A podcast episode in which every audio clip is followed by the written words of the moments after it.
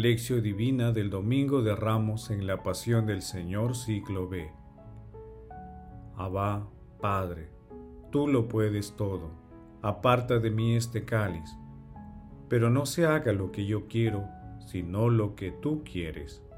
Marcos capítulo 14, versículo 36.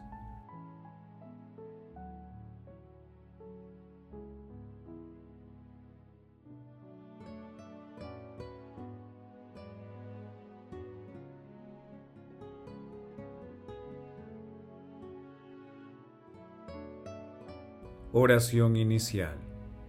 Santo Espíritu de Dios, amor del Padre y del Hijo, ilumínanos con tus dones, para que podamos comprender los tesoros de la sabiduría que Jesús nos quiere revelar en este día. Otórganos la gracia para meditar los misterios de la palabra y revélanos sus más íntimos secretos. Madre Santísima, intercede ante la Santísima Trinidad por nuestra petición.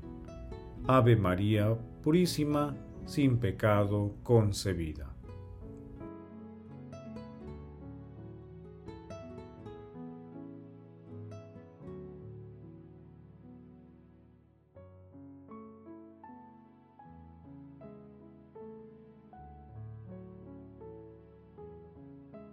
Pasión de nuestro Señor Jesucristo, según San Marcos. Faltaban dos días para la Pascua y los ácimos. Los sumos sacerdotes y los letrados pretendían prender a Jesús a traición y darle muerte.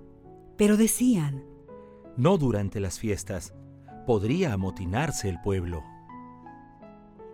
Estando Jesús en Betania, en casa de Simón, el leproso, sentado a la mesa, llegó una mujer con un frasco de perfume muy caro, de nardo puro Quebró el frasco y se lo derramó en la cabeza. Algunos comentaban indignados. ¿A qué viene este derroche de perfume? Se podía haber vendido por más de 300 denarios para dárselo a los pobres. Y regañaban a la mujer, pero Jesús replicó. Dejadla. ¿Por qué la molestáis? Lo que ha hecho conmigo está bien porque a los pobres los tenéis siempre con vosotros y podéis socorrerlos cuando queráis, pero a mí no me tenéis siempre. Ella ha hecho lo que podía, se ha adelantado a embalsamar mi cuerpo para la sepultura. Os aseguro que en cualquier parte del mundo donde se proclame el Evangelio, se recordará también lo que ha hecho ésta. Judas Iscariote, uno de los doce, se presentó a los sumos sacerdotes para entregarles a Jesús. Al oírlo, se alegraron y le prometieron dinero. Él andaba buscando ocasión propicia para entregarlo. El primer día de los ácimos, cuando se sacrificaba el Cordero Pascual, le dijeron a Jesús sus discípulos, ¿Dónde quieres que vayamos a prepararte la cena de Pascua? Él envió a dos discípulos, diciéndoles, Id a la ciudad, encontraréis un hombre que lleva un cántaro de agua, seguidlo, y en la casa en que entre, decidle al dueño. El maestro pregunta, ¿dónde está la habitación en que voy a comer la Pascua con mis discípulos? Os enseñará una sala grande en el piso de arriba, arregladla con divanes prepararnos allí la cena. Los discípulos se marcharon, llegaron a la ciudad, encontraron lo que les había dicho y prepararon la cena de Pascua. Al atardecer fue él con los doce. Estando a la mesa comiendo, dijo Jesús, Os aseguro que uno de vosotros me va a entregar, uno que está comiendo conmigo. Ellos, consternados, empezaron a preguntarle uno tras otro. ¿Seré yo? Respondió.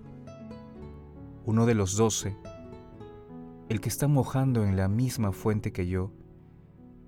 El Hijo del Hombre se va, como está escrito, pero ay del que va a entregar al Hijo del Hombre, más le valdría no haber nacido.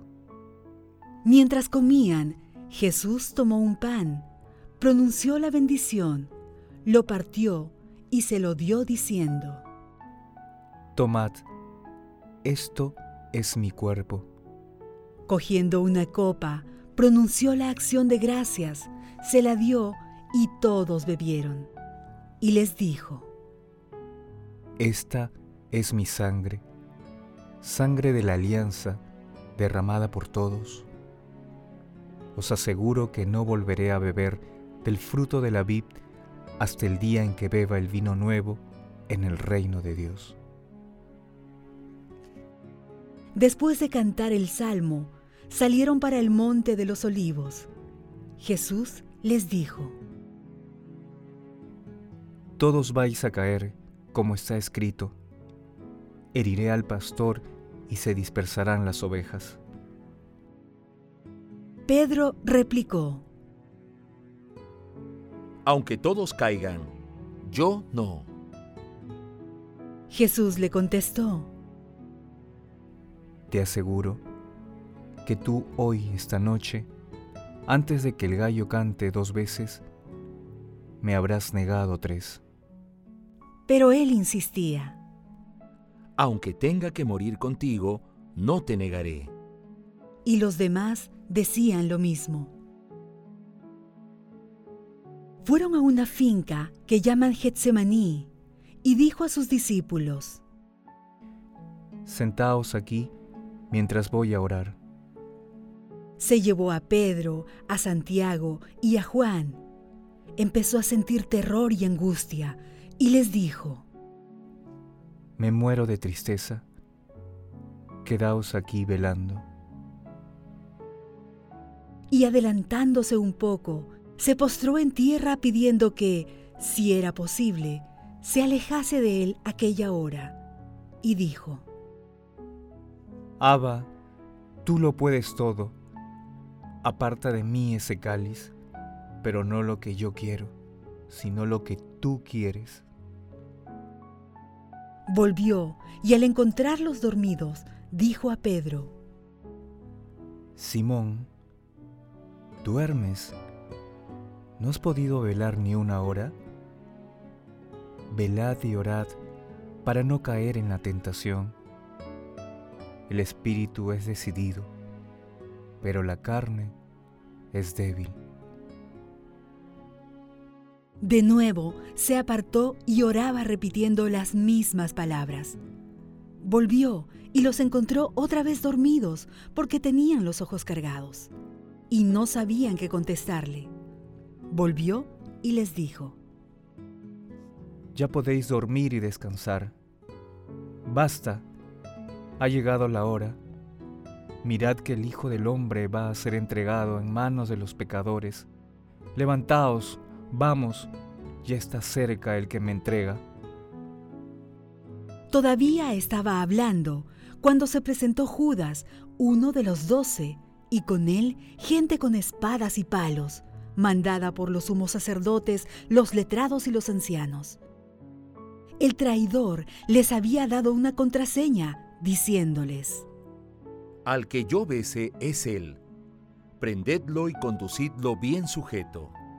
y en cuanto llegó, se acercó y le dijo, Maestro, y lo besó. Ellos le echaron mano y lo prendieron. Pero uno de los presentes, desenvainando la espada, de un golpe le cortó la oreja al criado del sumo sacerdote. Jesús tomó la palabra y les dijo, ¿Habéis salido a prenderme con espadas y palos como a casa de un bandido? A diario os estaba enseñando en el templo y no me detuvisteis. Pero que se cumplan las escrituras. y todos lo abandonaron y huyeron. Lo iba siguiendo un muchacho envuelto solo en una sábana y le echaron mano. Pero él, soltando la sábana, se les escapó desnudo. Condujeron a Jesús a casa del sumo sacerdote y se reunieron todos los sumos sacerdotes y los letrados y los ancianos. Pedro lo fue siguiendo de lejos hasta el interior del patio del sumo sacerdote y se sentó con los criados a la lumbre para calentarse. Los sumos sacerdotes y el Sanedrín en pleno buscaban un testimonio contra Jesús para condenarlo a muerte y no lo encontraban. Pues, aunque muchos daban falso testimonio contra él, los testimonios no concordaban. Y algunos, poniéndose en pie, daban testimonio contra él, diciendo, Nosotros le hemos oído decir, Yo destruiré este templo edificado por hombres, y en tres días construiré otro no edificado por hombres. Pero ni en esto concordaban los testimonios. El sumo sacerdote se puso en pie en medio e interrogó a Jesús. ¿No tienes nada que responder? ¿Qué son estos cargos que levantan contra ti? Pero él callaba, sin dar respuesta. El sumo sacerdote lo interrogó de nuevo, preguntándole, ¿Eres tú el Mesías, el Hijo de Dios bendito? Jesús contestó, Sí, lo soy. Y veréis que el Hijo del Hombre está sentado a la derecha del Todopoderoso y que viene entre las nubes del cielo. El sumo sacerdote se rasgó las vestiduras diciendo, ¿Qué falta hacen más testigos? ¿Habéis oído la blasfemia? ¿Qué decidís? Y todos lo declararon reo de muerte.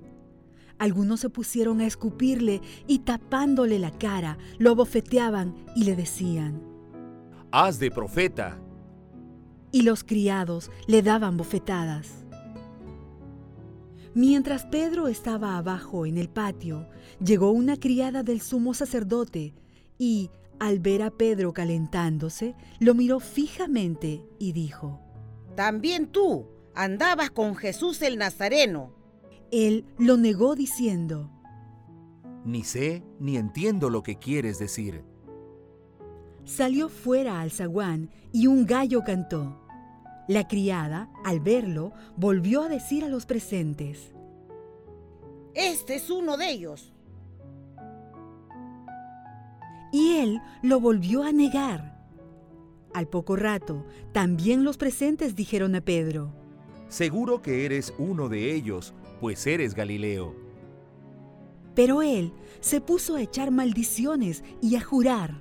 No conozco a ese hombre que decís. Y enseguida, por segunda vez, cantó el gallo. Pedro se acordó de las palabras que le había dicho Jesús. Antes que cante el gallo dos veces, me habrás negado tres. Y rompió a llorar. Apenas se hizo de día, los sumos sacerdotes con los ancianos, los letrados y el Sanedrín en pleno prepararon la sentencia. Y atando a Jesús, lo llevaron y lo entregaron a Pilato. Pilato le preguntó, ¿Eres tú el rey de los judíos? Él respondió, Tú lo dices. Y los sumos sacerdotes lo acusaban de muchas cosas. Pilato le preguntó de nuevo, ¿No contestas nada? Mira de cuántas cosas te acusan. Jesús no contestó más, de modo que Pilato estaba muy extrañado. Por la fiesta solía soltarse un preso, el que le pidieran. Estaba en la cárcel un tal Barrabás con los revoltosos que habían cometido un homicidio en la revuelta. La gente subió y empezó a pedir el indulto de costumbre. Pilato les contestó, ¿Queréis que os suelte al rey de los judíos? pues sabía que los sumos sacerdotes se lo habían entregado por envidia. Pero los sumos sacerdotes soliviantaron a la gente para que pidiera la libertad de Barrabás. Pilato tomó de nuevo la palabra y les preguntó, ¿Qué hago con el que llamáis rey de los judíos?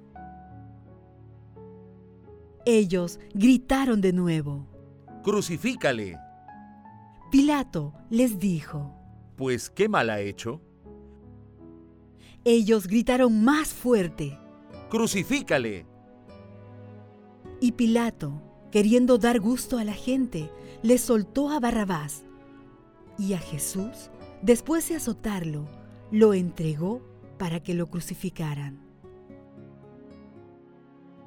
Los soldados se lo llevaron al interior del palacio, al pretorio, y reunieron a toda la compañía. Lo vistieron de púrpura, le pusieron una corona de espinas que habían trenzado y comenzaron a hacerle el saludo. Salve, rey de los judíos. Le golpearon la cabeza con una caña, le escupieron y doblando las rodillas se postraban ante él. Terminada la burla, le quitaron la púrpura y le pusieron su ropa y lo sacaron para crucificarle. Y a uno que pasaba de vuelta del campo, a Simón de Sirene, el padre de Alejandro y de Rufo, lo forzaron a llevar la cruz. Y llevaron a Jesús al Gólgota, que quiere decir lugar de la calavera, y le ofrecieron vino con mirra. Pero él no lo aceptó. Lo crucificaron y se repartieron sus ropas echándolas a suerte para ver lo que se llevaba cada uno. Era media mañana cuando lo crucificaron. En el letrero de la acusación estaba escrito, el rey de los judíos. Crucificaron con él a dos bandidos, uno a su derecha y otro a su izquierda. Así se cumplió la escritura que dice, lo consideraron como un malhechor. Los que pasaban lo injuriaban, meneando la cabeza y diciendo, Anda, tú que destruías el templo y lo reconstruías en tres días, sálvate a ti mismo bajando de la cruz. Los sumos sacerdotes se burlaban también de él, diciendo, A otros has salvado, y a sí mismo no se puede salvar. Que el Mesías, el Rey de Israel, baje ahora de la cruz, para que lo veamos y creamos. También los que estaban crucificados con él lo insultaban. Al llegar el mediodía, toda la región quedó en tinieblas hasta la media tarde. Y a la media tarde Jesús clamó con voz potente. Eloí, Eloí, lama sabactaní. ¿Qué significa? Dios mío, Dios mío, ¿por qué me has abandonado? Algunos de los presentes al oírlo decían, Mira, está llamando a Elías. Y uno echó a correr y empapando una esponja en vinagre, la sujetó a una caña y le daba de beber, diciendo, Dejad, a ver si viene Elías a bajarlo. Y Jesús, dando un fuerte grito, expiró.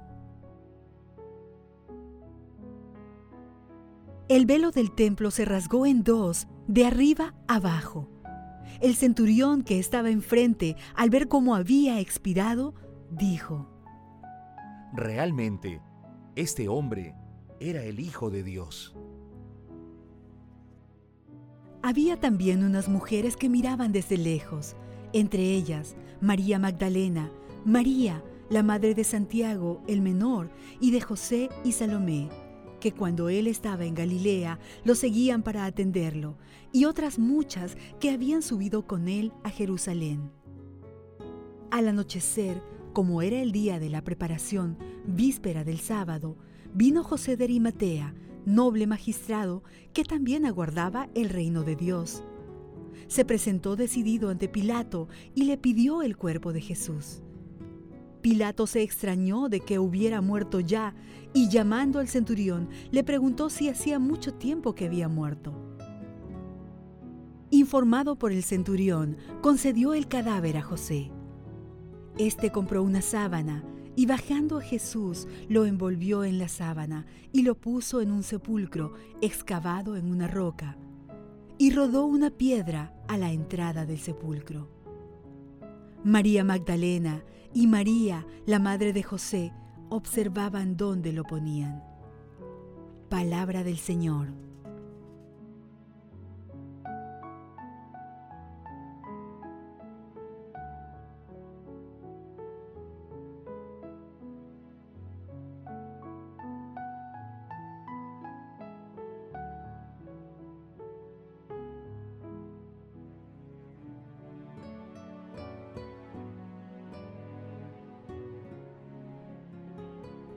Hoy se inicia la semana central del año litúrgico.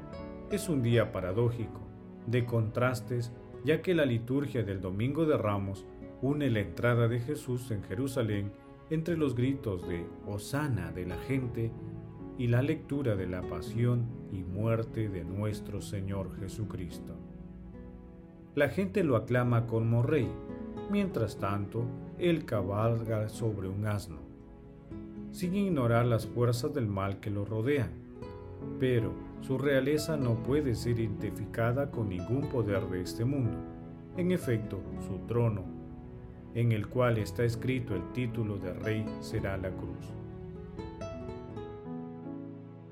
La entrada triunfal de Jesús en Jerusalén nos pide coherencia y perseverancia en nuestro seguimiento, evitando los contrastes espirituales las reacciones y hechos ocurridos fueron muy diversos. Por un lado, las autoridades religiosas quieren matar a Jesús, mientras tanto, él celebra la Pascua con sus discípulos. Asimismo, se identifica el huerto de los olivos con los sudores de sangre de Jesús, la densa oscuridad que envolvió a Judas con su traición y la triple negación de Pedro, la condena del Sanedrín Herodes y Pilato, el camino al Calvario y la agonía, la salvación del buen ladrón. Finalmente, la muerte de nuestro Señor Jesucristo, sellada con la oración al cielo llena de confianza. Padre, en tus manos encomiendo mi espíritu. Después de la crucifixión, el centurión que estaba frente a Jesús dice, Verdaderamente, este hombre era el Hijo de Dios. Esta expresión valiente es un gran ejemplo para nosotros. Ese hombre que tal vez no conocía a Jesús exclama desde lo más profundo de nuestro corazón una declaración potente y auténtica.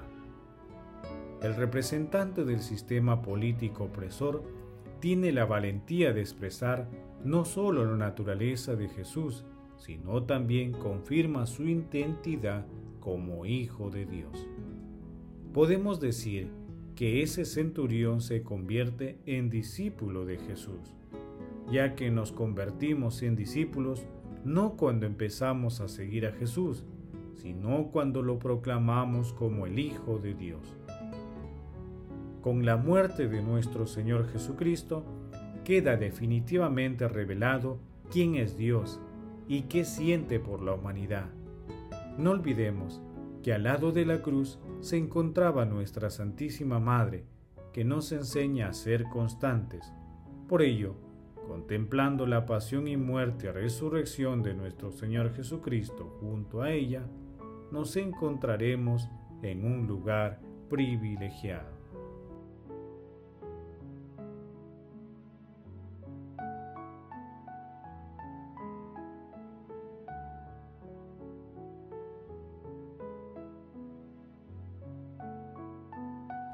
Paso 2.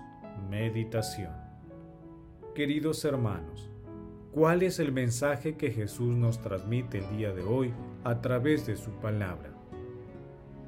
Hermanos, hoy se inicia la Semana Santa en medio de la crisis global del coronavirus.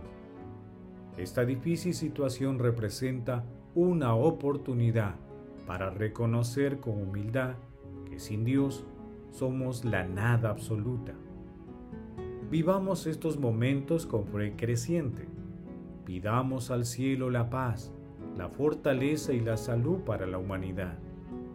Alabemos a Dios en medio de la prueba. Hagamos de nuestros corazones templos vivientes de nuestro Señor. Recordemos que la historia de cada uno de nosotros es la historia del llamado continuo de Dios a cada corazón porque cada persona es predilecta de nuestro Señor Jesucristo. Él llamó continuamente a Jerusalén, pero la ciudad le cerró las puertas. Sin embargo, el Señor respeta el misterio profundo de la libertad humana, que tiene también la posibilidad trágica de rechazar la gracia divina.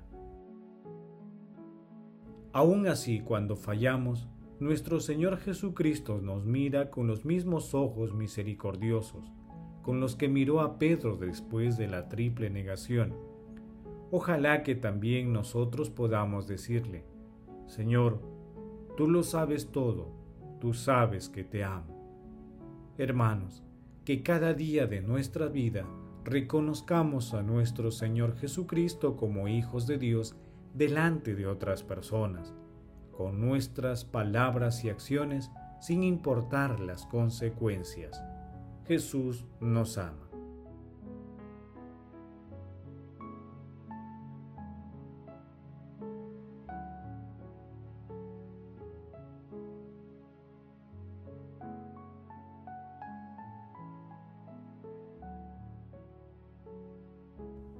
Paso 3. Oración. Amado Jesús, Señor de los milagros, te alabamos y agradecemos tu cercanía en los momentos difíciles de tu pueblo. Hoy venimos a tu presencia para rogar por el mundo, ante la amenaza que enfrentamos.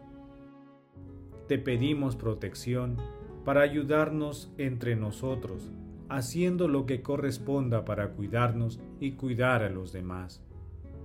Líbranos de la ansiedad y la obsesión sabiendo que si caminas a nuestro lado, nada debemos temer.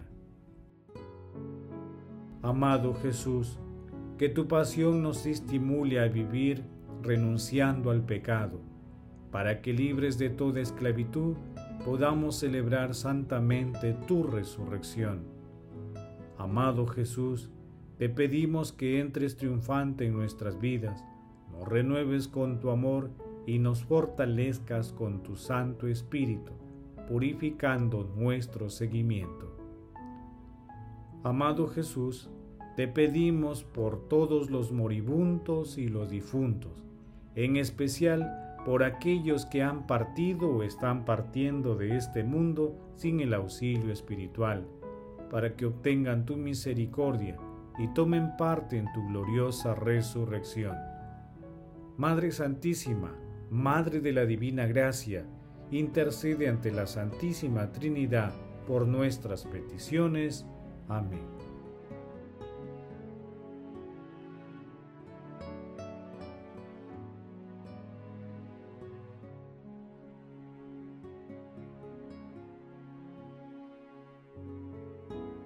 Paso 4.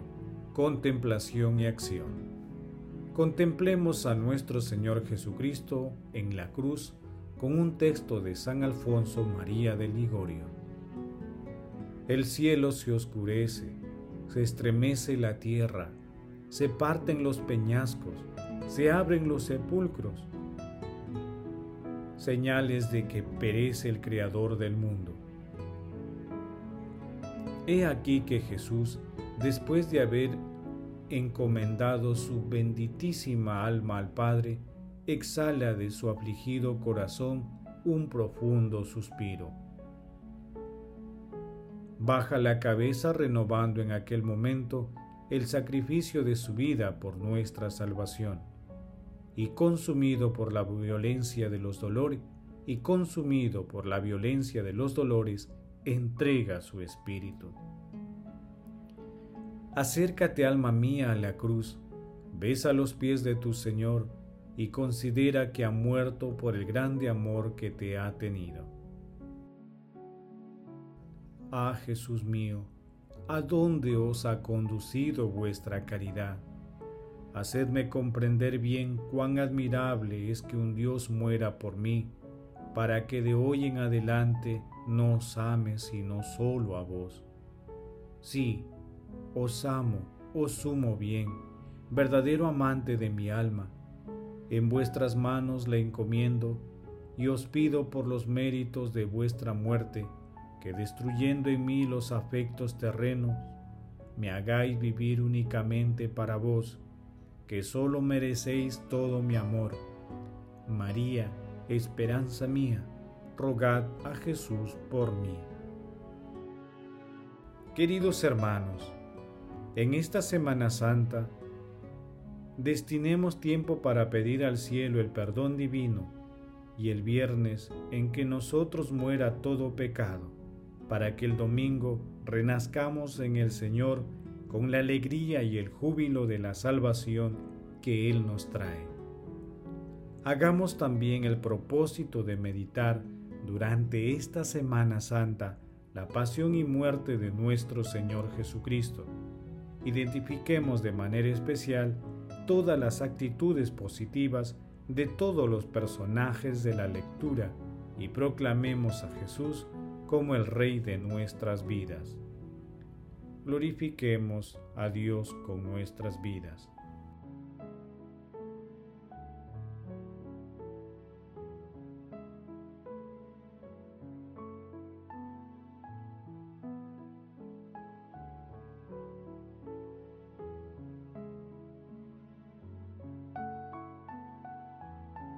Oración final. Gracias Señor Jesús por tu palabra de vida eterna. Que el Espíritu Santo nos ilumine, para que tu palabra penetre a lo más profundo de nuestras almas y se convierta en acción. Dios glorioso, escucha nuestra oración. Bendito seas por los siglos de los siglos. Madre Santísima, intercede ante la Santísima Trinidad por nuestra petición. Amén.